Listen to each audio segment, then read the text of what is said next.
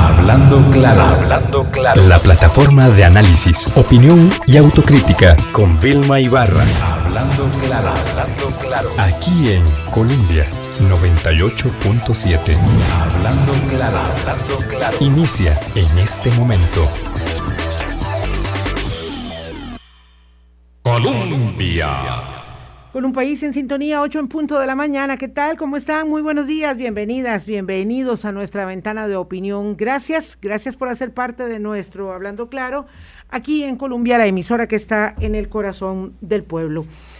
Vamos a encontrarnos en una semana mm, de mucha agitación en la actividad noticiosa política, con un entorno convulso eh, en, términos eh, de la temperatura en el Congreso con una decisión unánime de investigar al diputado eh, Gustavo Viales, como ya eh, muchos de ustedes se habrán enterado, eh, y con el proceso de inscripción de candidaturas tanto en el Partido de Liberación Nacional como en el Partido Unidad Social Cristiana, tema que por supuesto vamos a seguir la semana entrante. Pero eh, hay tal actividad, por supuesto, también relacionada con el incremento de los contagios eh, de la pandemia. Superamos 1.100 casos ayer, ya sabíamos que íbamos a superar los 1.000 casos esta semana y eso obliga nuevamente a restricción vehicular los fines de semana porque de otra manera no entendemos.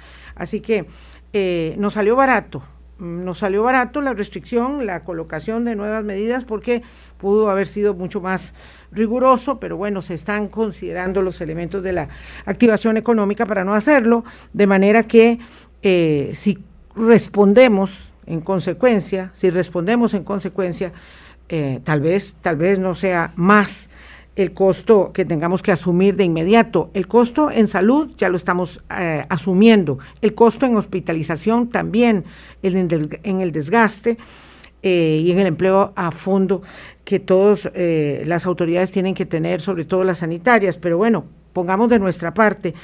Se agita tanto la política que hasta se mueven áreas que normalmente no se inmutan. Y lo cierto es que hemos mantenido el dedo en el relón, por ya, más de un mes, eh, semanalmente, con eh, el tema inicialmente de la conectividad, pero también del despliegue de la red 5G y los planes que el país tiene para ello. Y esta semana nos corresponde entonces observar en el último capítulo del desarrollo de esta información qué está haciendo el rector, que es el Ministerio de Ciencia, Tecnología y Telecomunicaciones, qué está haciendo el rector del área respecto eh, de la hoja de ruta para el despliegue de 5G. Y ayer mismo la ministra mm, dio una noticia que generó reacciones. Le quiero dar la bienvenida a Paola Vega Castillo, ministra de Ciencia y Tecnología, y a Teodoro Wilkins, Wilkins, Willix, que es el viceministro. ¿Qué tal, doña Paola? ¿Cómo está usted? Muy buenos días. Muy buenos días, doña Vilma. Bueno, muy contenta de estar aquí, agradeciéndole la invitación para poder compartir con quienes nos escuchan eh, la voz del rector Misit. Don Teodoro, ¿qué tal? ¿Cómo está usted? Muy bien, muchas gracias, buenos días y también agradecer el espacio para poder compartir un poco el trabajo que hemos estado realizando. Pues viera que eh, eh, teníamos muchas ganas de llegar a este punto, pero primero estábamos sondeando por diferentes vías eh, cuál era, digamos, el estado de la situación. Yo decía la semana pasada con la presidenta ejecutiva de ICE, Irene Cañas, que todos los caminos conducían a Roma en términos de la tenencia, por supuesto, de el segmento más significativo del espectro que va a permitir eventualmente el desarrollo de la ruta de 5G en el país. Pero evidentemente el otro camino conduce muy cerquita al MISIT, al Ministerio de Ciencia y Tecnología y Telecomunicaciones, porque eh, la definición de la política pública le corresponde y mm, yo diría, ¿verdad?, en términos de una valoración subjetiva, que eh, la idea generalizada que hasta el momento hemos podido ir eh, em, delineando es que se trata de una eh, política pública, digamos, un poco, un tanto tímida, un tanto supeditada, lo voy a decir así para empezar, a lo que el operador más importante de este mercado, que es el Instituto Costarricense de Electricidad, ha ido prefijando en el camino y aún ahora el MISID parece eh, supeditado también a lo que el ICE en sus informes que permanentemente va señalando que va a emitir, pero no emite sobre la tenencia del espectro, eh, va a hacer o a decidir para que el MISID finalmente lo valore y decida también en consecuencia. Es el Ministerio de Ciencia y Tecnología y Telecomunicaciones un ministerio supeditado al Instituto Costarricense de Electricidad en la política pública del país, doña Paola? Muchas gracias por la pregunta, doña Vilma. La respuesta es definitivamente no. El MISIT tiene claro que es la entidad rectora del sector de ciencia, tecnología, telecomunicaciones y eh, de acuerdo con eso eh, actuará y ha venido actuando. Eh, como usted mencionaba, la analogía de los caminos me gustó mucho.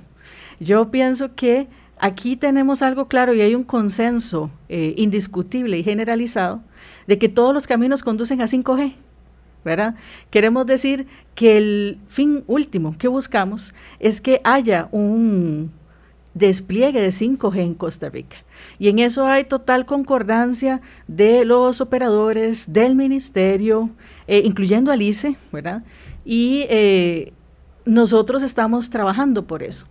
Ahora, como decimos, uno puede irse por caminos largos, empedrados, oscuros, o puede tratar de buscar las rutas más cortas. Y eso es lo que hemos estado nosotros eh, empujando desde el MISIT, tratar de que la ruta más corta sea la que continuemos transitando para que lleguemos con buen éxito hacia esa ciudad que llamamos en esta analogía, 5G. Doña Paola, eh, usted me dice que no está supeditada eh, la política pública, la definición de la política pública eh, a lo que el operador eh, más importante de nuestro mercado decida.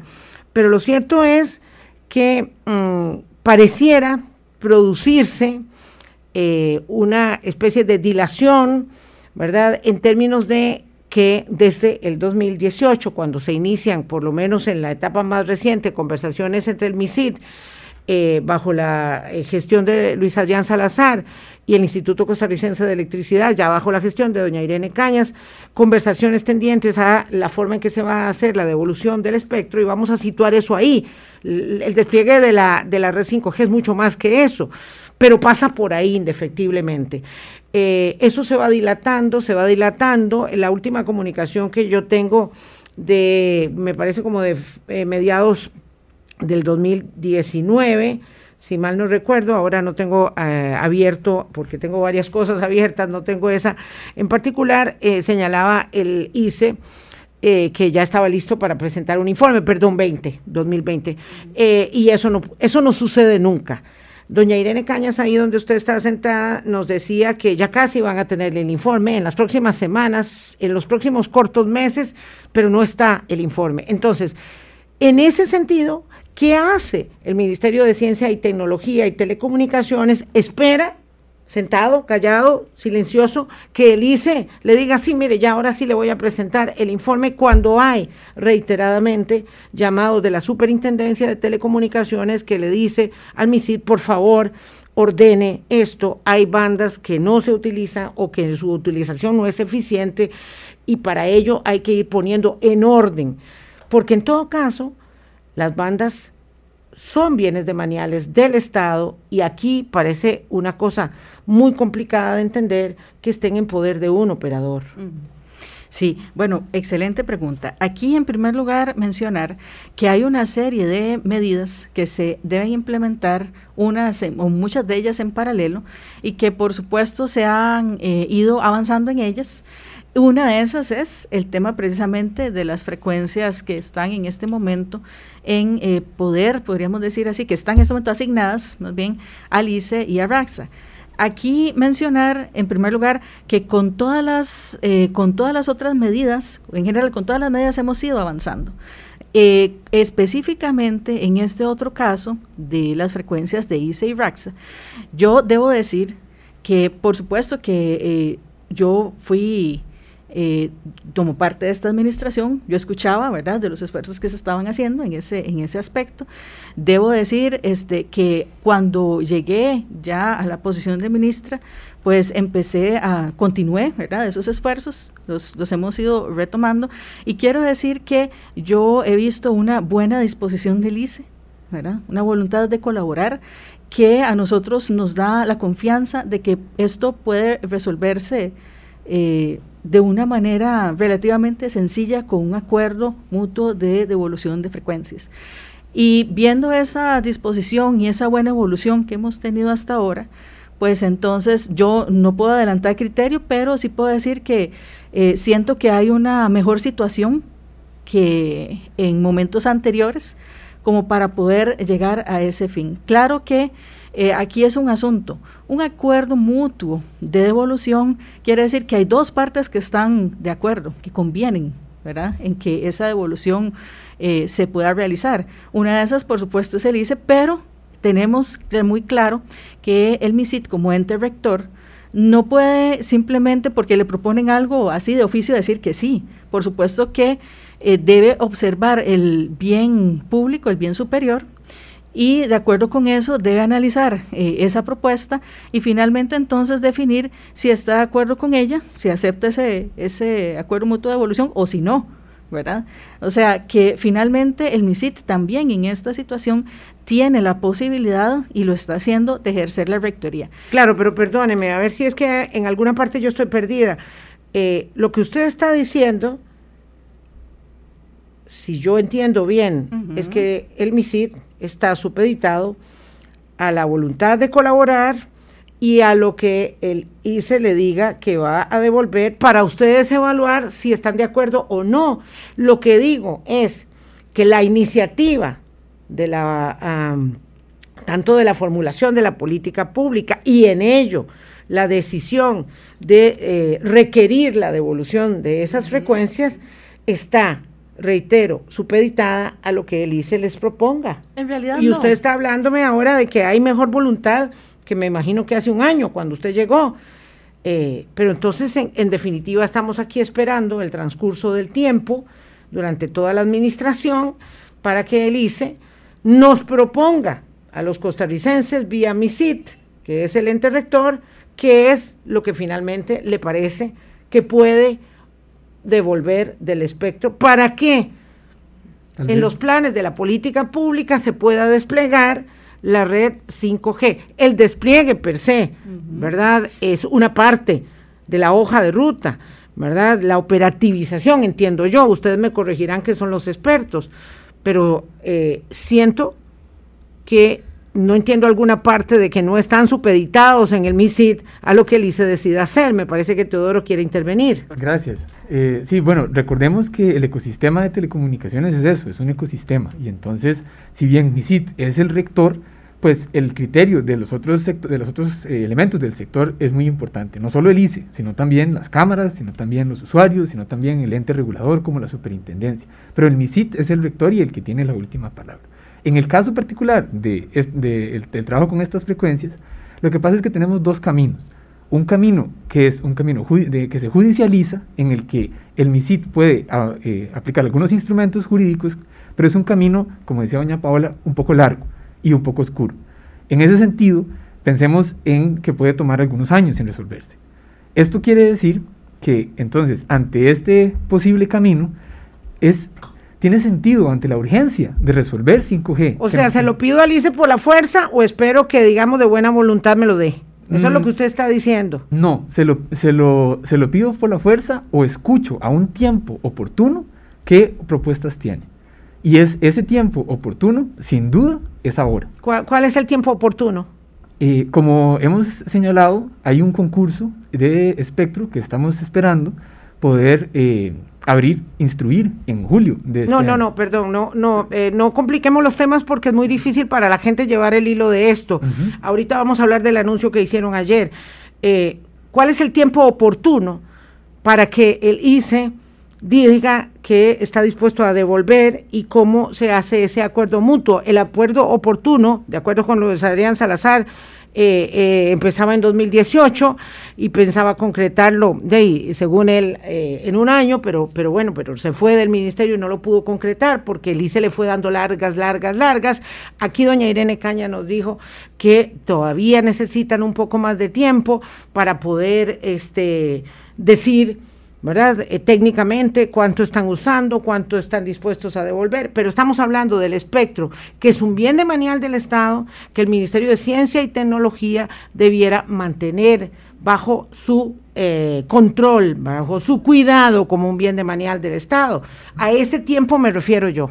Sí, precisamente, eh, y, y tal vez, doña Vilma, precisamente el momento oportuno es definitivamente cuanto antes y no puede ser después de que ocurra este concurso, porque si no, entonces ya estamos pensando en que estas frecuencias eh, estarán a disposición del resto del, del, mercado después.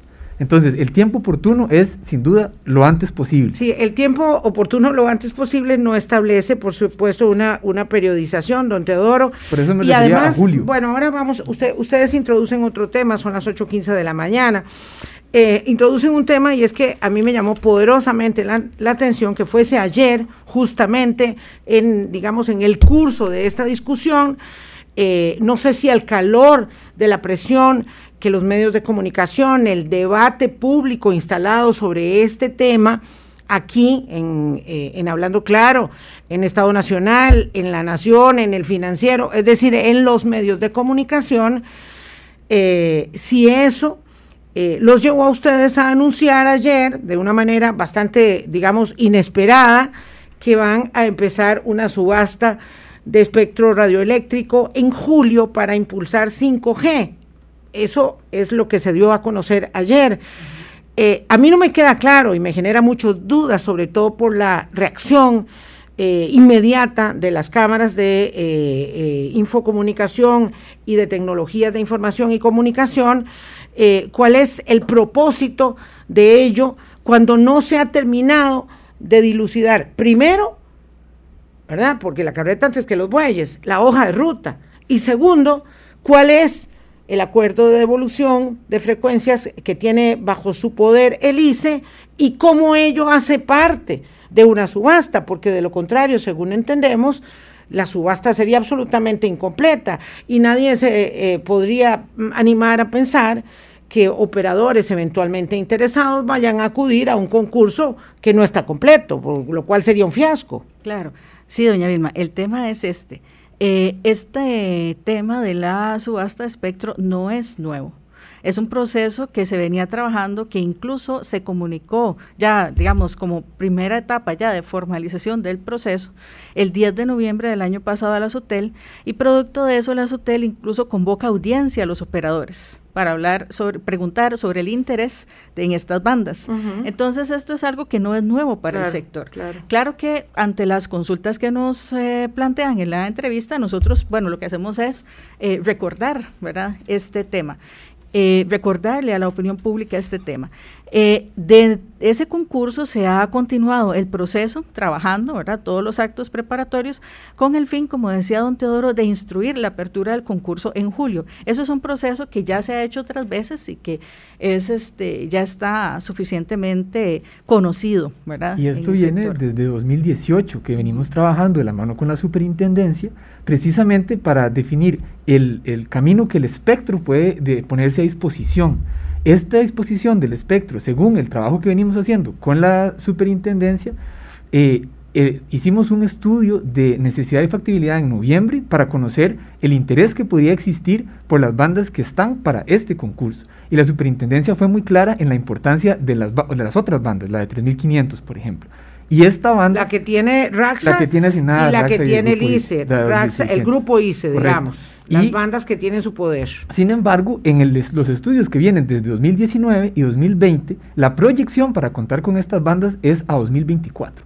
Entonces, nosotros lo que hemos estado tratando de hacer, reconociendo totalmente. ¿La proyección la, de quién? La proyección del de estudio de, de, cronograma de asignación de espectro que había eh, entregado la superintendencia eh, en 2020. Y entonces, nosotros, pero la superintendencia fue muy clara es muy importante contar con estas bandas antes.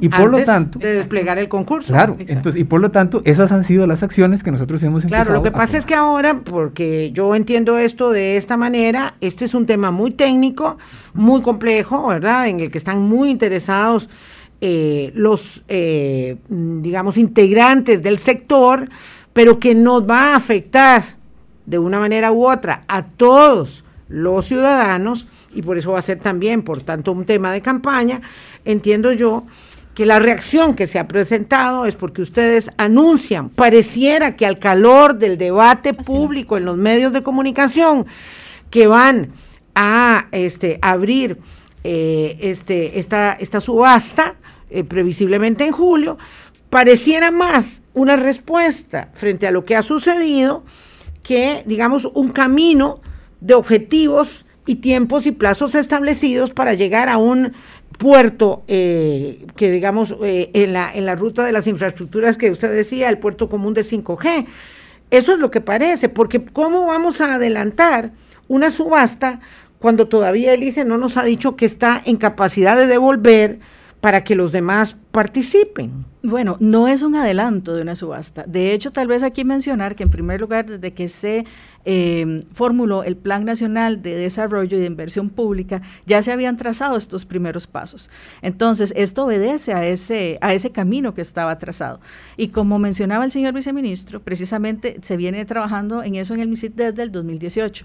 Entonces, esto es simplemente continuar el proceso que venía. Ahora, entendemos, eh, por supuesto, la importancia de las bandas de 2.6 y de 3.5 eh, eh, gigahertz, hay una cosa también.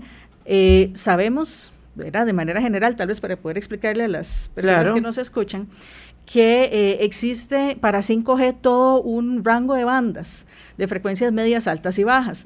Estas que estamos conversando ahorita sobre RAXA y ELICE son parte de las medias. Ahora, el tema es el siguiente. Nosotros tenemos que seguir avanzando con estos procesos, por supuesto, nuestro objetivo, y para eso es lo que hemos estado trabajando, y también este, doña Irene, ¿verdad? Con el ICE, con etcétera, es que esas eh, bandas, las frecuencias que podamos recuperar, entren también en este concurso en julio. ¿Por qué? Porque en primer lugar sabemos que es importante. En segundo lugar, el ICE también ha reconocido la importancia que parte de este espectro esté disponible. En tercer lugar, porque hemos escuchado también, y lo sabemos, o sea, lo sabemos de primera mano, pero también escuchamos cuando nos menciona la industria, tengo interés en esas bandas. Entonces, esos los esfuerzos van enfocados hacia allá. Sin embargo, hay una cosa que debemos considerar. No renunciamos a eso, continuamos trabajando hacia eso. El tema es, eh, el concurso ya venía proyectado. Entonces decimos, Mm, es importante que lo que ya está disponible, lo que ya podemos sacar a concurso, también esté ah. disponible porque hay otros que podrían tener interés en esas bandas este, para que estén allí. Y continuar los esfuerzos para que también estas bandas aparezcan en el mismo concurso. es lo que Son las 8.22 minutos de la mañana. Voy a ir a un corte comercial. Nos acompaña la ministra Paola Vega y el viceministro Teodoro Willing de Ministerio de Ciencia, Tecnología y Telecomunicaciones. ¿Es correcto? ¿Es preciso? Ah, nos van a explicar ellos después.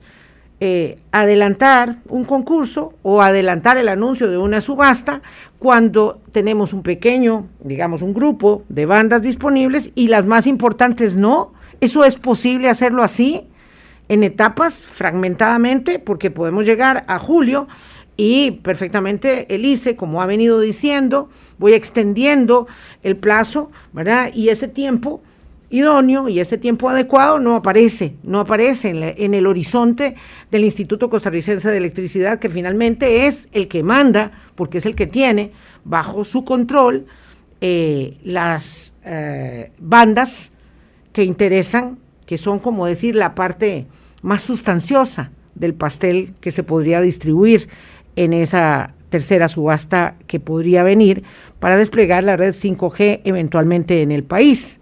Ya volvemos. Colombia. Con un país en sintonía, son las 8.27 minutos de la mañana. Hoy es viernes, llegamos a fin de semana, mantenemos el dedo en el renglón en un tema. Eh, vamos, este no es el tema eh, que pueda generar eh, la reacción más apasionada de, la audiencia, como con otros temas de política que tratamos, digamos, habitualmente, e incluso como los temas de orden sanitario, si la restricción sí o la restricción no, ¿verdad? Pero es un tema que se va instalando en el debate público, eh, que es de interés de todos los actores, de los sectores y también de nosotros como ciudadanos, consumidores, eh, mm, de una manera muy determinante en el desarrollo del mundo de las comunicaciones hoy. Entonces, ayer, para volver a retrotraernos con doña Paola y don Teodoro a lo que estamos conversando, ayer la ministra le confirma a la Nación que el MISIT, ¿verdad? El ministerio va a instruir a SUTEL para que inicie una licitación de espectro orientada a la tecnología 5G. Y bueno, a primera vista uno dice, bueno, qué maravilla, vamos para adelante. Pero, ¿qué pasa? Que la Cámara de Infocomunicación y Tecnología, Infocom, que agrupa a todos los operadores, ¿verdad? El ICE, Movistar, Claro, todos ellos, y la Cámara de Tecnologías de Información y Comunicación, aquí estamos más a otro, a otro nivel, a nivel de importantes y determinantes usuarios, dicen, no, no, un momento, esto, esto es un espejismo, yo soy la que hago la, elaboración sintáctica, sintética o de síntesis de espejismo. Esto es un espejismo.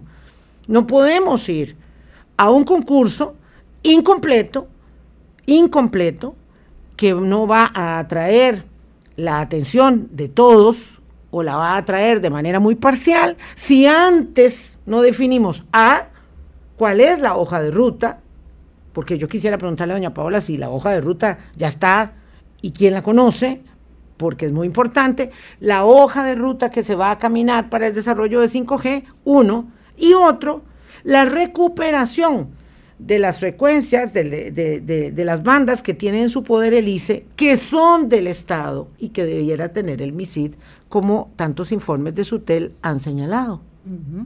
Ok, bueno, en primer lugar, recordar, ¿verdad? Indiscutible eh, el interés nuestro en que esas bandas estén disponibles lo más pronto posible, ¿verdad? Entonces, eh, vamos viendo, digamos, esto por, por partes, ¿verdad? Eh, en primer lugar, si nosotros, bueno, teníamos que avanzar con este tema del, del concurso, ¿por qué? Porque precisamente hay una parte del concurso, y bueno, hay una parte, perdón, perdón, de la preparación, que es consultar si existe interés en esas bandas. ¿Verdad? Esa, esa es la audiencia que hizo Sutel. Y la respuesta que se obtuvo ¿verdad? De quienes participaron en esa audiencia es que sí hay interés, por supuesto, ¿verdad? También diciendo, también nos interesan las otras, eso lo tenemos claro. Pero al decirnos a nosotros sí hay interés en esas bandas, entonces decimos, ok, si hay interés en esas, continuemos avanzando con este proceso, también procurando, ¿verdad? Que se puedan incluir las otras. Porque si detenemos todo, entonces ahí sí no estamos hablando de nada, ¿verdad? Si imaginémonos esto como un partido, ¿verdad? Y decimos, bueno, si esperamos a que salgan todas las bolas, entonces nadie juega. Vamos sacando, eh, continuemos con este proceso, saquemos las bolas, sigamos sacando todas las que podamos, ¿verdad? Para que entonces al menos, ¿verdad? Estén ahí para que se pueda empezar a jugar. Ahora, tenemos... Eso, eso que muy claro... Me, me genera algún nivel de confusión. Primero, antes de empezar el partido, tenemos que definir cuáles son las reglas del fuego, del juego. El referee, ¿verdad? El MISID, diría, esto se juega de esta manera, estas son las normas y no se vale ocultar, eh, bueno, no sé, patear, este, con la mano jugar, en fin, las normas. Pero bueno, entonces yo pregunto, ¿ya están las reglas del juego establecidas? Una, y tenemos un actor que tiene un dominio sobre los otros, entonces no estamos jugando aquí, digamos, 11 contra 11 para ponerlo en esa misma línea. a eso, digamos, es lo que yo me refiero ese establecimiento de normas, de reglas y el hecho de que todos lleguen con el mismo uniforme, con el mismo tipo de zapatos y jueguen de la misma manera para que digamos, ahora sí, vamos a abrir una subasta nueva para hacer cumplimiento de esa hoja de ruta con estas herramientas. Entonces, veamos primero, ¿cuál es la, primera parte? ¿Cómo se empezó a plantear esta hoja de ruta? Como decíamos con el Plan Nacional de Desarrollo e Inversión Pública, ¿verdad? Que llega hasta el 2022. Entonces, ese es, eso es lo que hemos estado siguiendo. Ahora. El que anunció planificación. Sí, ahora hay otra cosa también que tenemos que tomar en cuenta. Dentro de esto tenemos que saber también el para qué queremos hacer esto, ¿verdad? Entonces, hay varios instrumentos de política pública que se conjugan, ¿verdad? Dentro de todo esto. Está el, el Plan Nacional de Desarrollo e Inversión Pública, el Plan Nacional de Desarrollo de las Telecomunicaciones, el Plan Nacional de Ciencia, Tecnología e Innovación. ¿Por qué? Porque estamos diciendo, ok, las telecomunicaciones son una herramienta habilitadora. Entonces, queremos esto, por supuesto, para llevar un bienestar al consumidor final, pero también en qué cosas estratégicas para nuestro país. Entonces, allí, ¿verdad? Se combina otro elemento de política pública donde decimos, vamos a eh, generar eh, las, las posibilidades de que se de todo este despliegue porque vemos oportunidades, en primer lugar, en desarrollo de eh, nuevas eh, aplicaciones, ¿verdad? De 5G, en eh, la generación de, de, tecnología, la generación de software en el país, porque vemos también la aplicación de, de, eso en la agricultura, en la industria, porque la vemos también en la salud, que son cosas que estarán alineadas con eh, y que están alineadas con el Plan Nacional de Ciencia, Tecnología e Innovación que se está formulando. Entonces decimos, ok, dentro de este rango de aplicaciones, ¿verdad? Entonces también se necesitan de esas otras frecuencias, ¿verdad? Por eso hay que seguir adelante. ¿Y por qué hay otra cosa? porque eso nos da la oportunidad de que entonces, completando, continuando con este proceso, ¿verdad? De recuperación de frecuencias, podamos, como decir, montarnos en ese vagón, en ese tren, perdón, que es ese concurso, ¿verdad? Y yo quisiera señalar algo más. Definitivamente, el, interés del MISIT es que la competencia en el mercado sea justa y equitativa. Esto va a suceder tarde o temprano. El hecho de que nosotros estemos trabajando con el ICE para, para la evolución es para tratar de hacerlo temprano. Pero si no, tarde o temprano, nosotros como rector estamos totalmente conscientes y comprometidos de promover una competencia justa, porque entendemos que eso es muy importante, que no exista un actor en el sector de telecomunicaciones que domine a los demás, porque eso es lo que la legislación nos, lo, nos, lo, nos indica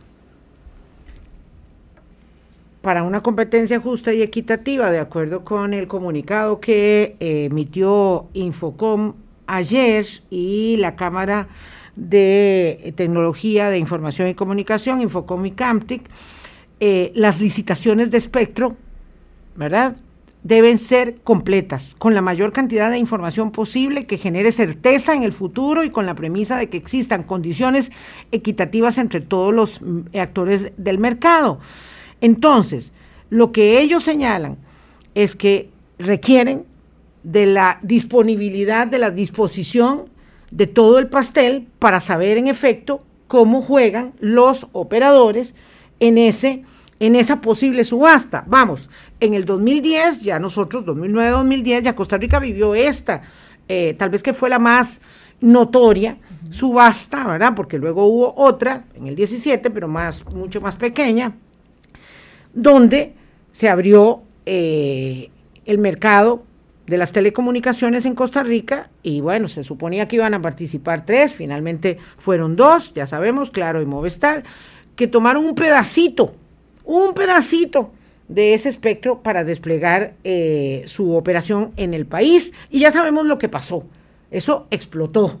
Y es otro mundo el del 2010 respecto, eh, el del 2021 respecto del 2010 gracias a eso. Ahora, la idea es seguir desarrollando eh, con la vertiginosidad que la digitalización impone el mercado y, y el despliegue de la red 5G y para ello hacerlo en esas condiciones. Y lo que dice Infocom Camtic ayer frente al anuncio del el MISID, el anuncio suyo, doña Paola, es que eso es un espejismo, porque no están anunciando las, eh, primero ni la hoja ruta, y segundo, eh, eh, tampoco la disposición del pastel completo.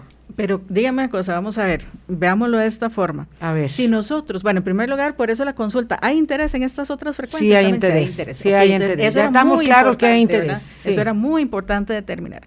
Pero el tema es, eh, volviendo al, al símil del tren, si nosotros no empezábamos a que, a que ese tren se moviera, Entonces no íbamos a tener la posibilidad de montarle más pasajeros, ¿verdad? En este sentido, vamos a ver, tal vez me explico. Eh, podríamos haber dicho, no, esperemos a que se monten todos los pasajeros en el tren, pero entonces todo el viaje se retrasa, inclusive el de los pasajeros que estamos esperando. Si decimos, arranquemos el tren y montamos a los que faltan más adelante, ya llevamos camino recorrido. Y eso es lo que estamos haciendo, porque si no hubiéramos iniciado con esto, entonces, ¿qué pasa?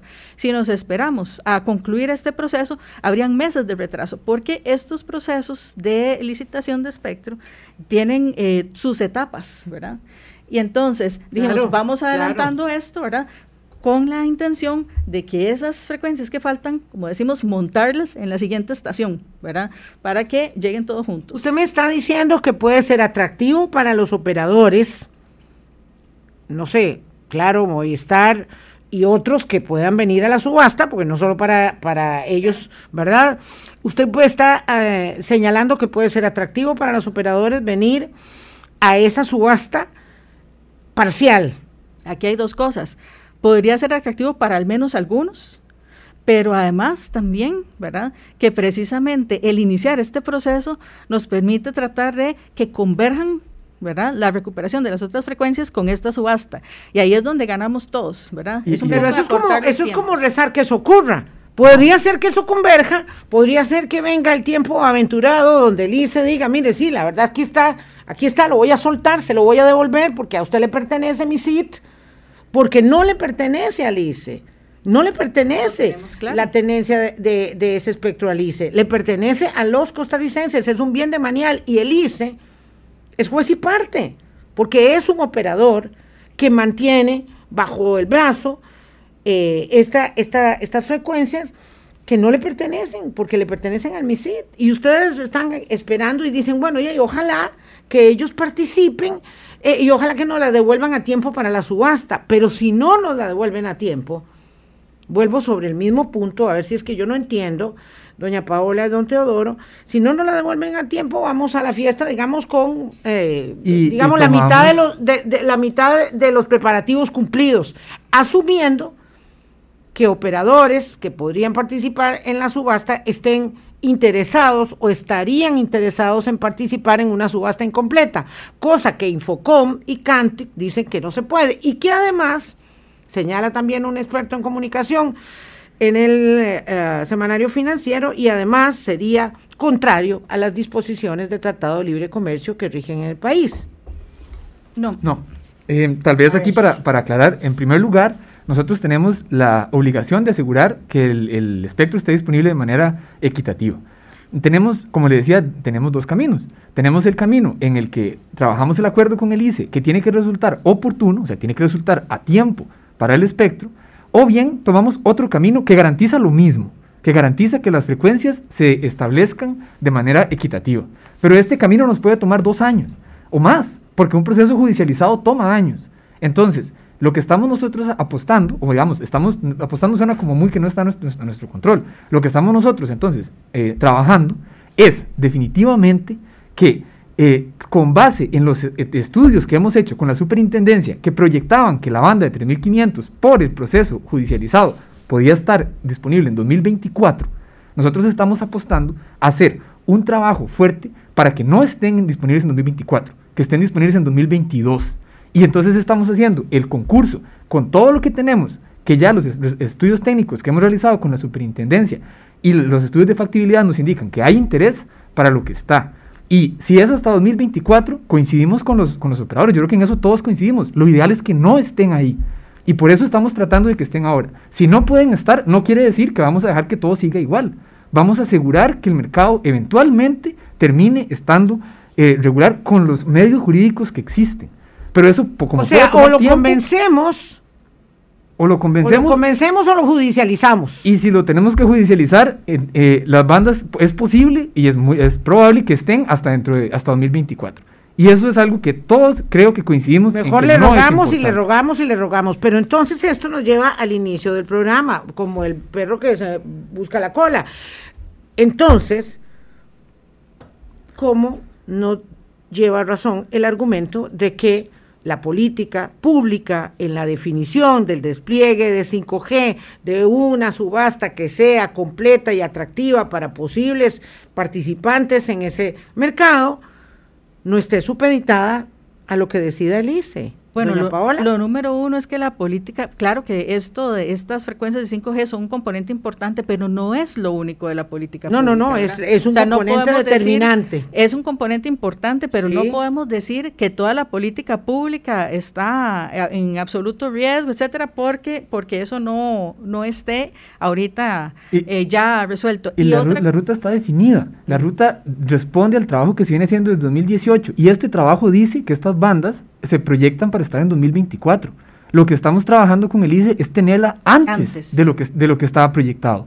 Eso es, eso es algo muy importante, eh, eh, porque todos coincidimos en que deben estar cuanto antes. Y lo que estamos tratando de hacer es más bien de acelerarlo antes de lo que los estudios técnicos proyectaban que iban a estar disponibles. Claro, y la otra cosa es que nosotros tenemos eh, absolutamente claro que en caso de que no se lograra el mutuo acuerdo, pues entonces eh, hay otras vías que, de, que, habrá que accionar, ¿verdad? vías legales, administrativas, y de, habría que hacerlo. Pero eh, por supuesto que si nosotros tenemos la posibilidad de, como decíamos, de incluir esto en este concurso de esta manera más rápida, eso es lo, a eso es lo que estamos trabajando, ¿verdad? Eso es lo que estamos esforzándonos.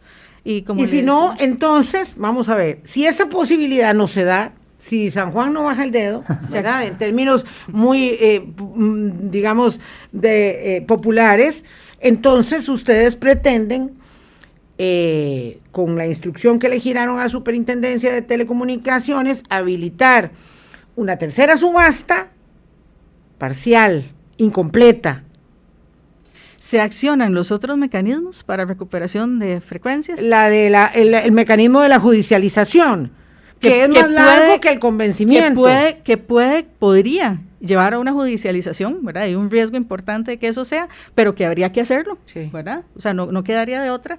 Eh, pero eso no significa que entonces el resto de frecuencias deberíamos tenerlas engavetadas. Porque nos quedamos atrás. Claro, no, no, no, perfectamente, perfectamente, pero el punto es que Infocom, ¿verdad? Yo, yo me remito a lo que dicen los, los, los especialistas, expertos en la materia.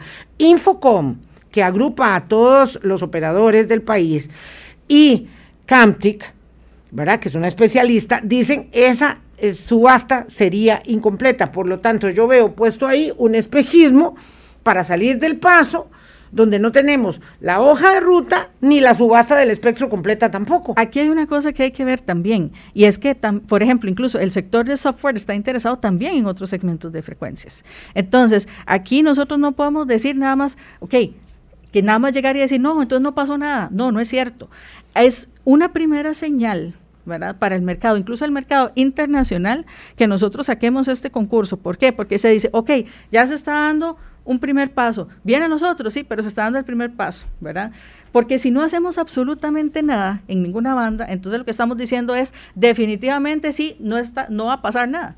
Entonces tenemos que dar al menos una primera señal y tenemos que aquellos que sí tienen interés en esas eh, otras bandas tengan la posibilidad de tenerlas a disposición. Estamos asumiendo que ellos van a ir, digamos, a una subasta parcial donde van a decir, sí, la, mientras tanto, mientras mientras sirven la cena, pues entrégueme. Mientras entrégueme, las palomitas de maíz porque, ya, porque, porque algo voy a tomar, algo voy a coger. Estamos asumiendo entonces que esos actores interesados, ¿verdad? Van a decir, bueno, como no hay entrada, plato fuerte y postre, pues me voy a quedar con, con la entrada mientras tanto. Y como dice don Pedro Torres y Lama, que hace una, una síntesis, dice, ¿qué interés hay en que el mismo que mete el gol, eh, realiza el tiro, mete la pelota, corre, la saca, la lleva al centro de la cancha y más soberbio aún es también el árbitro. ¿Qué interés hay de devolver, eh, de devolver la pelota? Vamos a una pausa, son las 8.46. Vamos, don Pedro, usted tiene una posibilidad de hacer un resumen este, eh, mucho mejor que cualquier otro. Ya venimos. Colombia. Con un país en sintonía son las 8 y 48, nos quedan seis minutos eh, una persona aquí dice, ¿cómo es posible hablar de judicialización entre entidades del Estado pagadas con nuestros impuestos? Esto sí es la cola moviendo al perro o yo me estoy equivocando, dice este oyente. Tengo muchas participaciones, hago algunas. Eh, pero pareciera que el ministerio no tiene el peso político suficiente, de ello también hemos hablado aquí en el, en el programa, ¿verdad? Es como si don Daniel Salas dijera, bueno, es que voy a preguntarle a don Román a ver si él está de acuerdo y si quiere aplicar el Plan Nacional de Vacunación, ¿verdad? Y don Carlos Alvarado, presidente de la República, dice, anda a preguntarle a ver si él quiere, porque a lo mejor no quiera, pero convencelo porque necesitamos hacerlo. No, el Ministerio de Salud rige la política sanitaria del país y se cumple.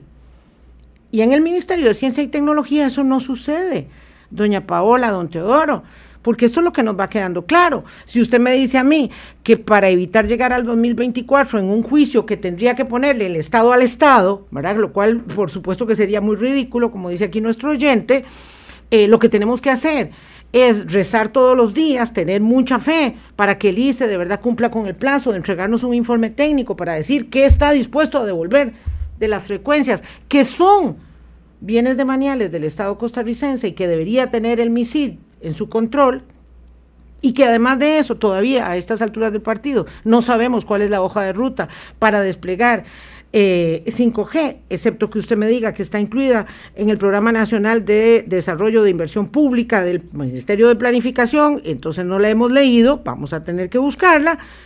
Estamos aquí, digamos, bastante enredados, por decirlo de alguna manera, doña Paola. Sí, bueno, primero, por partes. Eh, esto que mencionábamos del Plan Nacional de Desarrollo de Inversión Pública llega hasta diciembre de 2022, ¿verdad? Eh, en el nuevo Plan Nacional de Desarrollo de Telecomunicaciones se extiende, se va a extender esa hoja de ruta más allá del 2022. Ese plan abarca 2022-2027. Sí. Este, ahora, lo otro es aquí precisamente atendiendo al, interés del país, es que decimos, no podemos eh, detener todos los procesos, ¿verdad? Tenemos que ir trabajando en este paralelo y debemos continuar avanzando según lo programado, al menos con lo que ya este, hemos resuelto para ir incorporando lo demás. Y no estamos asumiendo que aquí haya simplemente que alguien pudiera o no pudiera tener interés, sino que seguimos con este, este camino de continuar activando los procesos de subasta, como decíamos, porque precisamente en el estudio se dice que sí hay interés en esas, en esas bandas. Entonces, aquí continuamos con ese proceso según planificado. Si el resultado de la audiencia hubiera sido no, en esas otras bandas no tenemos interés, bueno, hasta ahí quedamos. Decimos, bueno, ¿y para qué entonces vamos a sacarla si nos dicen que no hay interés, verdad? Entonces, este, claro, claro, no es, doña Paola, perdón, permítame que termine, no es engavetar las frecuencias que, que ya tenemos, ¿verdad? Eh, sino más bien continuar eh, avanzando y eh, agregar las otras este, después. El ICE es un actor más, ¿verdad? Que de este proceso, que obviamente con el que estamos, eh, con el que estamos ahorita eh, trabajando, continuando, ¿verdad? Este, no es, yo no lo veo así, como un proceso de todo o nada. Y ahí sí sería, ahí sí podríamos decir que el MISIT está renunciando a su potestad de hacer política pública si basa la decisión en simplemente la disposición de esas bandas. Yo quisiera señalar también, esto no es un proceso antojadizo, esto responde a unos criterios técnicos, a un proceso de planificación que viene sucediendo desde 2018, sino antes, y que lo que estamos trabajando en este momento, en esta en esta posible subasta alineada al, proceso de, de, devolución con el ICE, es acelerando el proceso y que la subasta yo no le llamaría incompleta, no es una subasta incompleta porque es una subasta adecuada a la planificación y adecuada a los estudios técnicos que hemos realizado. Tal vez no es el escenario ideal, pero es definitivamente un escenario activo y que mueve el país hacia adelante en la línea de 5G, que podemos acelerarlo. Eso es precisamente lo que estamos haciendo. Y estamos trabajando con el ICE que también reconoce que esto es importante para el desarrollo del país. El, el mercado debe ser competitivo y debe ser equitativo. Y estamos tratando de que esto suceda cuanto antes. Ojalá que ustedes tengan las armas de convencimiento, ¿verdad? Porque el empoderamiento político parece no, no tenerlo y yo sé que eso procede de la presidencia de la República, del Poder Ejecutivo, en la cabeza del mandatario. Eh, el próximo lunes 19 me informa Infocom, Bueno, se lo informó al país ayer en un comunicado de prensa que va a dar a conocer su posición integral sobre 5G en el país para detallar cuáles son las condiciones necesarias para que la tecnología se despliegue oportuna y eficientemente. De modo que la semana entrante vamos a tener aquí a la gente de Infocom para que nos dé a conocer la hoja de ruta eh, de, de 5G, ¿verdad? Ellos son todos los operadores del país, incluyendo también a Alice, y nos van a dar a conocer esa hoja de ruta y las condiciones para una subasta eh, que don Teodoro dice que está bien planteada, pero que Infocom, porque usted va a tener que convencer a Infocom, don Teodoro y doña Paola y a Camtic de que esa subasta funcionaría, serviría. Y la mejor forma de constatarlo es proceder con ella, establecerle la fecha y ver eh, eh, eh, si de verdad hay gente que está interesada en ir a media fiesta, ¿verdad? Con, con, las reglas de juego establecidas de manera tan parcialmente limitadas y donde el más importante segmento del espectro se mantiene bajo el poder de uno de los operadores. ¿Qué diría usted si esos segmentos los tuviera debajo del brazo Movistar? o los tuviera debajo del brazo, claro, habría una revolución nacional. Los tiene Lice y todo el mundo esperando. 855, doña Paola Vega, ministra, y don Teodoro Willis, viceministro de Ciencia y Tecnología y Telecomunicaciones con nosotros. Cerramos la semana, nos encontramos el lunes, hablando claro, aquí en Colombia con un país en sintonía. Chao. Hablando claro, hablando claro.